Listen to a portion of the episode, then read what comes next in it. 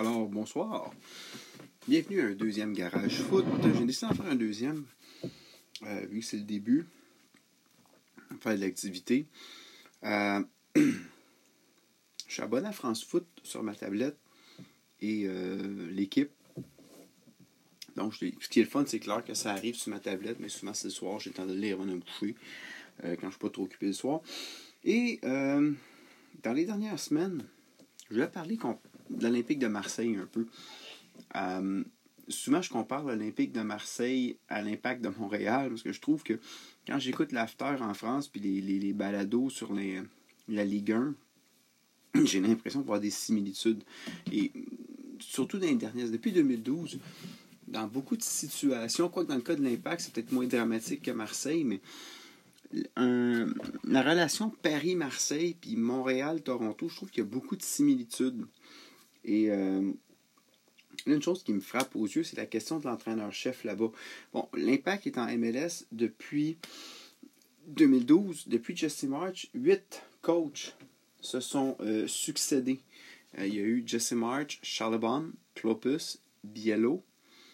J'ai dit huit coachs. March, Clopus, March, Charlebon. Après Charlebon, c'était Clopus, Biello, Garde. Y a-t-il quelqu'un qui a fait? Euh, Celui qui a fait l'intérim, là, euh, Après Garde. Et on est rendu à Thierry Henry, ça donne, euh, bon, 7. Je me trompe d'un chiffre. Y a-t-il quelqu'un que j'oublie? Non, je pense pas oublier personne. Hmm, bref, bon, j'ai écrit 8, c'est 7. au niveau de Marseille, c'est 9 depuis 2012. J'ai inclus là-dedans euh, Didier Deschamps, ça va être là mon erreur, mais bref. Il y a eu une succession de coachs à l'Impact, autant qu'à l'Olympique de Marseille. Puis tu sais, je regardais un peu, je suis tombé sur un article dans France Foot qui parlait justement de la question de l'univers impitoyable de Marseille.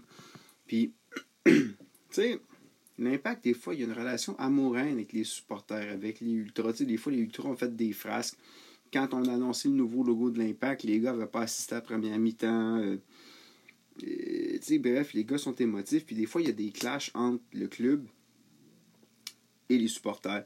Et je regarde, ce qui est intéressant, c'est que l'article dans France Football, vous irez le lire, là, mais c'est la même chose avec Marseille. Présentement, il y a des tensions entre le président puis André, André Villas-Boas. Bon, pour ceux qui ne savent pas, c'est que Villas-Boas est arrivé parce que l'année passée, Rudy Garcia a annoncé qu'il quittait à la fin de la saison. On est arrivé avec une équipe et honnêtement, moi, j'étais pas confiant en début de saison. Remarque que j'étais content que Villas-Boas arrive, mais j'avais des craintes. Et la réalité, c'est que six mois plus tard, après son arrivée, euh, on disait par exemple que l'effectif était vieillissant, limité. Puis l'actionnaire ou le propriétaire, c'est euh, Frank Mc, Comment ça s'appelle l'Américain?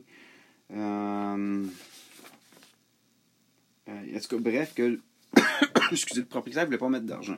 Six mois plus tard, eh bien, l'Olympique de Marseille est deuxième avec une petite avance sur la troisième position. Bref, peut-être un retour en Ligue des Champions pour l'Olympique de Marseille. L'entraîneur a levé les doutes et non seulement il a levé les doutes, mais les relations avec les groupes de supporters et l'entraîneur vont bien. Euh, à un point tel que, bon, là, ce qui est arrivé, c'est que la direction de, l'Olympique de Marseille a fait tenir un Anglais, Paul Aldridge. Probablement que le but, c'est de dégraisser l'effectif et la masse salariale, étant donné que le propriétaire ne veut pas investir. Et là, naturellement, Village Bois n'est pas content. Et lui, il a carrément dit Je suis venu à l'Olympique de Marseille à cause d'Andoni Zubizarreta. Et lui, disait Mon futur est lié à lui. Autrement dit, si lui s'en va, moi je m'en vais. Et ça l'a énervé, puis lui veut conserver ses joueurs. Entre autres, là, il y a beaucoup d'inquiétudes par rapport à Dimitri Payet. Euh, est-ce qu'il pourrait retourner à West Ham? West Ham va pas. Je pense que c'est West Ham le club. C'est à West Ham qui était. Il, a quitté. En tout cas, bref, toute la question, est-ce qu'il pourrait quitter? Mais tu sais, on parle de dépendance. L'Olympique de Marseille cette année semble dépendant Payet. Quand Payet n'est pas sur le jeu, l'équipe ne gagne pas.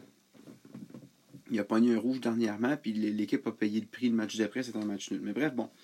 Alors, Village Boa, ce qu'il a fait, c'est qu'il a parlé très fort dans les médias.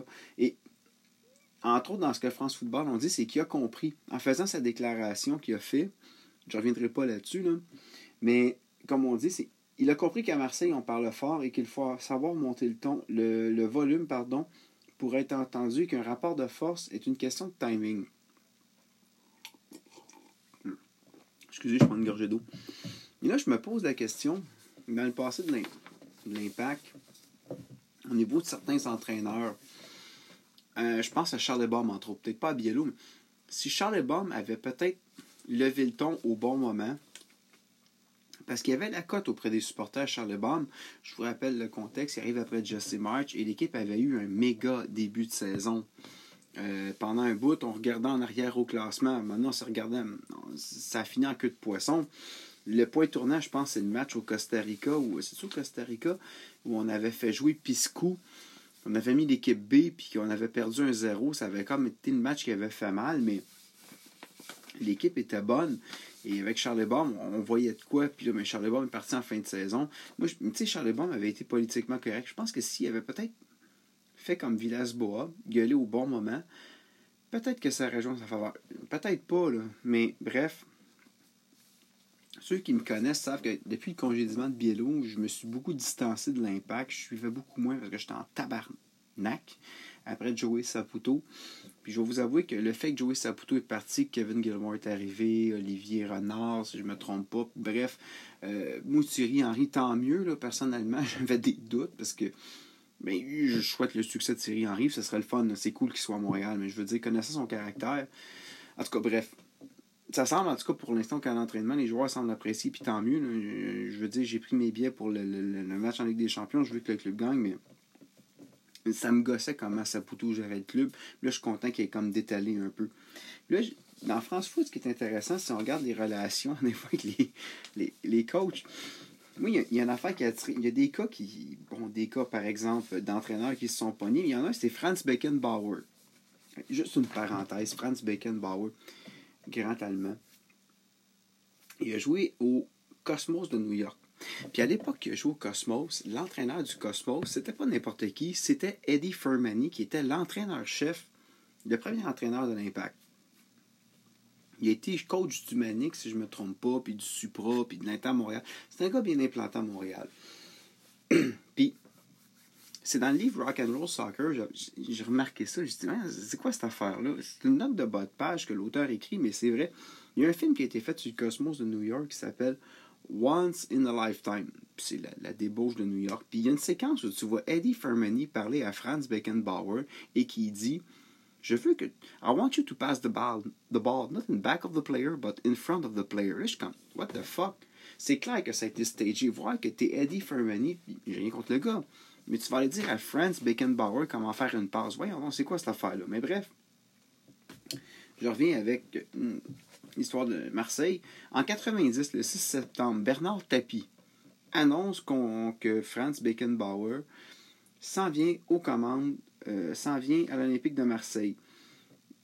Euh, si je ne me trompe pas, on nomme, euh, on nomme président, je crois, je sais pas trop. On nomme président, c'est ça. Et là, lui fait venir avec lui Holger Ochiek comme un adjoint. Là, il est il est comme directeur technique? Bref, on le fait venir au club. Mais ce qui arrive, c'est qu'il y a déjà un coach. On le fait venir comme directeur technique, pardon. L'entraîneur en place, on s'en fout complètement. Il s'appelait Gérard Guilly. Et on lui dit Tu vas travailler avec le gars du Kaiser. Bon. Guilly, qui est un gars très discret, un peu.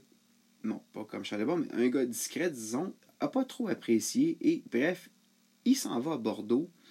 Et euh, bon, non seulement ça, Franz Beckenbauer parle pas français. Et lui, dans le fond, l'émission, c'est simple. Bernard Tapie le fait venir. Amène ton prestige parce que Tapie est en bordel de merde, en tabernacle, comme diraient les Français. Parce que la saison précédente, il y a une main, la main de Vata qui avait été non sifflée en demi-finale contre Benfica en Coupe d'Europe, ça l'a fait chier. Fait que s'est dit, si je fais venir Franz Beckenbauer, comme c'est son calcul, si je fais venir Beckenbauer comme directeur technique, mais là, les arbitres vont peut-être être plus ouverts à moi. Bref, drôle de raisonnement, mais c'est Bernard Tapie. Et finalement, bref, ça ne fonctionnera pas et le maître allemand va finir la saison dans ce qu'on appelle un placard doré. L'autre chose intéressante par rapport aux relations de coach à Marseille, bon, il y a l'affaire Didier Deschamps, je ne veux pas revenir, mais une, parce que celle-là, je m'en souviens en sacrament. parce que je suivais ça attentivement, c'est El Loco, Biesla. Il fait une première saison à l'Olympique de Marseille. Bon, les choses vont. Il revient. L'équipe perd le match d'ouverture du championnat 0-1 contre Caen, ou Caen, je ne sais pas comment ça se prononce. Et il décide à la fin du match, il annonce Moi, je m'en vais. Et là, il est obligé de le remplacer par. Euh, à l'époque, c'était l'Espagnol Michel, puis finalement, c'est Rudy Garcia qui va revenir. Mais ça monte. Et, ça, pourquoi j'en parle, c'est pas tant pour Biesla, mais c'est vraiment le fait. Sais, je salue les gars du Fosséen à Montréal qui le mentionnaient, mais Vincent Labrune à l'Olympique de Marseille, ça a été. Moi, je, je compare Joey Saputo des fois à Vincent Labrune. Comme OK, t'es propriétaire du club, t'as de l'argent, bravo, mais laisse des gens qui connaissent ça. T'es pas dans, pas dans ta cour d'école, là. c'est pas du soccer de cours d'école, si euh, c'est la rue Prince-Rupert à Laval, là. Laisse ça aux gens, puis malheureusement, la Brune n'avait pas d'affaires là. Puis tu sais, la Brune était là, entre autres, parce que c'était Marguerite, la femme de Louis-Robert Dreyfus, qui était décédée, qui avait pris ça. Je me souviens à l'époque, les commentaires à RMC Sport, j'entendais des gars, c'était « Elle garde le club parce que ça faisait plaisir à ses enfants ». Bref, depuis qu'il a vendu le club, surtout, euh, bon, on a eu une finale de Ligue Europa avec euh, Rudy Garcia. Cette année, ça semble aller mieux, tant mieux. J'ai apporté autre chose d'intéressant. Par rapport au rôle de l'entraîneur, je, je, parle de Marseille, mais c'est vrai pour l'Impact, c'est vrai pour tous les clubs. Il n'y a pas grand manager. En fait, il n'y a aucun manager qui est à l'abri de la foule. À l'exception peut-être historiquement de mémoire, là, je vous dirais, à Manchester United, Ferguson est parti parce qu'il voulait partir. Je ne sais pas comment il aurait navigué. Parce qu'il y en a beaucoup qui l'ont accusé d'avoir laissé Manchester United dans des eaux troubles à David Moyes. Mais tu sais, Ferguson, c'est un intouchable. Arsène Wenger, il a quand même été pour loin de 20 ans à Arsenal. C'était aussi des intouchables. Mais des coachs comme ça, on ne voit plus ça. C'est des cas exceptionnels. Euh, mais si je regarde, intéressant, c'est euh, Christophe Boucher, qui était président de l'Olympique de Marseille de 2002-2004. Il dit une chose importante, c'est que Villas-Boas, il a posé les, bases pour son départ. Donc, lui, il se prépare à partir. Tu, te dis, voyons. Mais lui, il raconte, quand il a nommé José Nigo en 2004, il passait ses diplômes à la DTN. Un jour, il me dit en souriant, il faut que je me méfie de toi. Et m'explique que dans sa formation, on lui enseigne à se méfier de tout le monde, président, joueur, tous des ennemis potentiels. En somme, on apprend aux entraîneurs à vivre dans une méfiance organisée. Ils élaborent une stratégie afin de faire durer leur carrière. Puis, on regarde ça. Euh, dans le cas de Jesse March, honnêtement, pour les, coachs à l'impact, c'est plus ou moins flou. Mais je regarde, par exemple, il donne des exemples. C'est clair que Rudy Garcia il a prévu son coup l'année passée. C'était annoncé avant la fin de la saison qu'il ne revenait pas. C'est une entente mutuelle. Lui, comme il dit, José Mourinho, c'est le meilleur cas.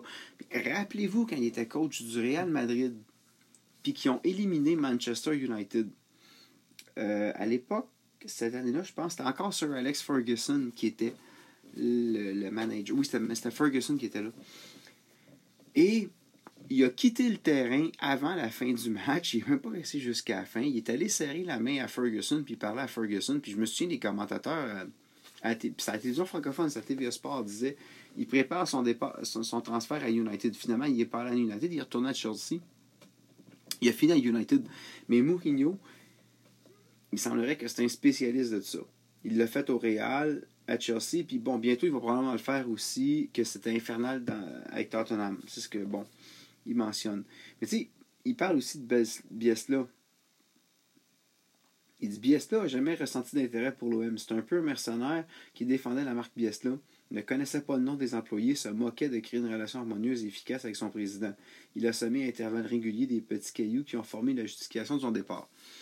Je sais pas là-dedans, je sais pas si vous vous rappelez l'année passée le coach de Bordeaux qui avait pété les plombs, mais solide. Tu sais, la fille avait dit la, la conférence de presse est terminée. Non, non, ça va être terminé quand moi je le décide. C'est à peu près ça. Mais bref, tu sais, la réalité, puis c'est vrai pour le Canadien aussi, quand la foule est, en, est enragée contre un coach, c'est plus facile de congédier un coach qu'une équipe au complet. Euh, puis, tu sais, Canadien de Montréal, je regarde aussi au niveau des entraîneurs-chefs. moi, depuis que je. Je suis pas un fan du Canadien, je regarde de mémoire. Pat Burns, quand j'ai commencé à suivre, c'était lui, je pense qu'il a fait 4 ans. Jacques Demers, après, il a fait. Euh, 93, 80, peut-être 3 ans et demi. Puis depuis ce temps-là, des coachs canadiens qui ont fait 4 ans. Je m'en souviens pas. bon, il y en a qui sont revenus, là, comme Terrien Julien. Je pas que le prochain, ça va être Carbo. Là, si on regarde ça, mais des successions de coachs qui restent. Je ne suis, pas un spécialiste du hockey. Là, je, je, je, je me trompe. Il y en a peut-être un qui a fait 4 ans. Mais ce que je veux dire, c'est qu'il y a un roulement. C'est la même chose dans le monde du foot je pense qu'on a passé l'époque où tu mettais un coach qui était là, des, des époques avec des Toe Blake. Euh, regarde, le gars, il est là, puis il n'y a rien à faire. Ou des Matt Busby à Manchester United, puis Ferguson. Il est là, vive avec. Maintenant, c'est très, très différent. Dans le cas de Villas-Boas, ce qui est intéressant, c'est qu'étant donné qu'il a, réussi à stabiliser un club émotionnellement, que les relations sont bonnes avec les partisans, c'est un peu lui qui a le gros bout du bâton. Est-ce qu'il va partir à la fin de la saison? Moi, je ne le souhaite pas. Mais il y a quelque chose qui se passe là et ça, serait dévastateur pour l'OM s'il partait. Enfin, trouver le, manager qu'il te fallait, puis pour un mot, pour une question d'argent, dégraisser une masse salariale gérée par un club américain, ça finit comme ça. Je sais pas si on va avoir des foulards comme à United. Euh, on voit le Love United avec Glazer, avec euh, Frank McCord, je sais pas. Mais je regarde, je termine là-dessus, une opinion d'Éric Dimeco que vous connaissez sûrement si vous avez écouté l'After ou RMC. C'est un ancien joueur de l'OM et on lui demande euh, ce qu'il en pense. Et là, ce qui est intéressant, c'est qu'il dit, entre autres, le, président de Marseille qui a reçu des menaces de mort dernièrement, il a un très gros déficit de popularité par rapport à l'entraîneur. Puis,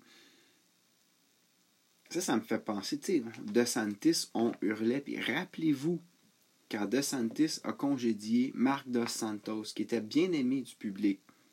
Ça a donné De Santis démission. Sa femme est venue engueuler.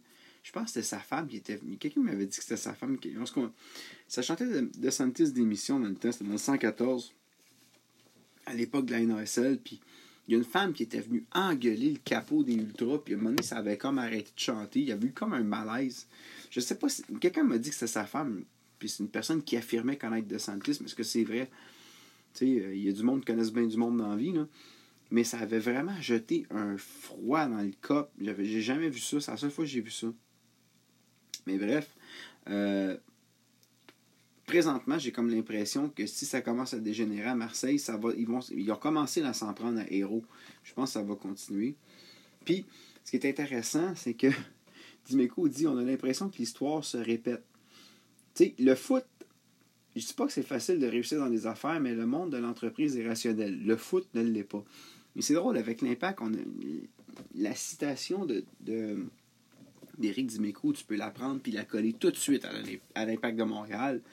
L'histoire se répète. Il me semble qu'il y a plein de situations qu'on se plaint, qu'on dénonce, mais en même temps, tu sais, le, le congédiement de, Comment qu'on a congédié Charles Baum, c'était pas de classe. Comment qu'on a congédié Biello, c'était pas de classe. Comment qu'on a congédié. Tu sais, il y a un paquet d'affaires. je comprends que tu congédies un gars, mais il y a des façons de faire, tu sais. Puis, mais je pense que Saputo s'est pas fait des amis. Et le problème, et ça c'est très vrai pour Montréal, cette phrase-là de Dimeco, je vais terminer là-dessus en conclusion, il dit c'est dangereux de réussir trop vite à Marseille, car on a tendance à se croire plus fort que les autres quand Charles Baum est arrivé puis qu'on a gagné deux premiers matchs, on le sait, puis le Canadien, c'est pareil. Hein. Canadien au hockey gagne quatre matchs, puis mon avis, ça s'en coupe. Là. Ben, ce syndrome-là, là, il n'est pas juste au hockey. C'est typiquement montréalais, puis c'est typiquement comme à Marseille. Euh, l'année de Charles Baum, je me souviens, j'étais avec les 127, on se sentait invincible, on allait avoir le championnat, on, on s'en allait en Ligue des champions. On avait gagné le trophée Mickey Mouse. Et du moment, tu sais, l'année passée, l'impact en début de saison, ça allait bien. Ah oui, on est invincible. Et le problème, c'est que du moment que ça plante, là, là le monde devient fou. C'est probablement la réalité d'aujourd'hui. Les gens sont moins patients avec leur club. Mais tu sais, il faut dire une chose qui est différente comparé à il y a 15, 20. par exemple, quand j'étais un petit l'âge de mes élèves, donc 16 ans, Bon, j'écoutais le Canadien quand je voulais écouter le hockey. Pourquoi? Parce que c'est ce qui jouait à télé. J'avais pas l'offre à télé aujourd'hui. Maintenant, moi, je suis un fan des Canucks. Si je veux écouter les Canucks, moyennement quelques dollars, je peux voir tous les matchs. J'ai accès à ça. Et bien aujourd'hui, pour écouter du foot, l'impact est de la merde. Bon, je vais me tourner vers l'Europe. Je vais me tourner vers l'Amérique latine. On peut quasiment écouter tous les matchs qu'il y a dans le monde. Illégalement tout. Puis même légalement, bon, ça coûte cher, tu sais, mais euh, les gens peuvent se tourner. Tu sais, les, supporters, la notion de fidélité que les supporters n'est peut-être pas comme avant. Tu sais, je te donne un exemple. Je parlais justement de, de, de, de sacré aujourd'hui, puis un sacré, je parle au niveau de la religion. Le chandail du Canadien, il y a une époque, quand on avait un, c'était quelque chose. C'était quelque chose. Puis le, maillot représentait quelque chose, tu en prenais soin. Aujourd'hui, tu sais, puis je vais m'inclure là-dedans, là, j'ai 17 maillots de l'Impact, puis avec, euh, j'ai un paquet de chandails de soccer parce que j'aime ça y porter. Tu sais, j'ai des chandails de Dortmund, Manu, Marseille, bien sûr, l'Inter Milan. Barça, Real Madrid, ça veut plus rien dire. Pas, pour moi, c'est un chandail comme un autre. Il y a ce côté de sacré qui n'est pas là. Et ben, les gens, à un moment donné, se tournent facilement vers d'autres clubs à supporter. Et euh, ça fait en sorte que. je m'en vais avec ça. La réalité est très. Oui, c'est ça. C'est qu'un club qui réussit trop vite, ben, les gens peuvent adhérer rapidement puis se retourner euh, pour appuyer mon. Je vais prendre le basket moi, euh, quand j'ai découvert Shaquille O'Neal, je suis tombé un fan du Magic d'Orlando, puis je suis resté. Je regarde actuellement. LeBron jouait avec les Cavaliers de Cleveland. Je voyais plein de maillots des Cavaliers. Il s'en va avec le Heat, plein de maillots du Heat. Il revient avec les Cavaliers, les maillots reviennent. Là, Golden State torche tout le monde, mais là, c'est Golden State les maillots. Les Clippers ont une saison de fou, qui sortent de nulle part. Je, vois... je, travaille avec des ados qui suivent le basket, là, je le vois tout de suite. Là quand Howard était hot avec Orlando, on me parlait d'Orlando et des Lakers. La finale qu'on a perdu. C'est la même affaire avec le soccer. De Paris Saint-Germain, quand j'ai commencé, aucun élève se promenait ce chandail-là. Du moment qu'Ibrahimovic est arrivé, j'ai vu des maillots se multiplier. Plein de gens qui se promenaient avec des, élèves qui auraient eu des maillots de Marseille en temps normal d'un coup. non, non, je suis rendu PSG. Man City, je voyais jamais de chandail de ça. C'était United. Il y en a un paquet qui ont switché à City l'Atlético Madrid, je commence à avoir plein de maillots. C'est le monde dans lequel on vit. Donc, un club qui a trop de succès, rapidement, ça peut être dangereux parce que pour l'entraîneur, je vous le dis, c'est plus facile de changer un entraîneur que de changer un club au complet. Sur ce, c'était court ce soir. Je vous souhaite une bonne soirée et à une prochaine édition de Garage Foot.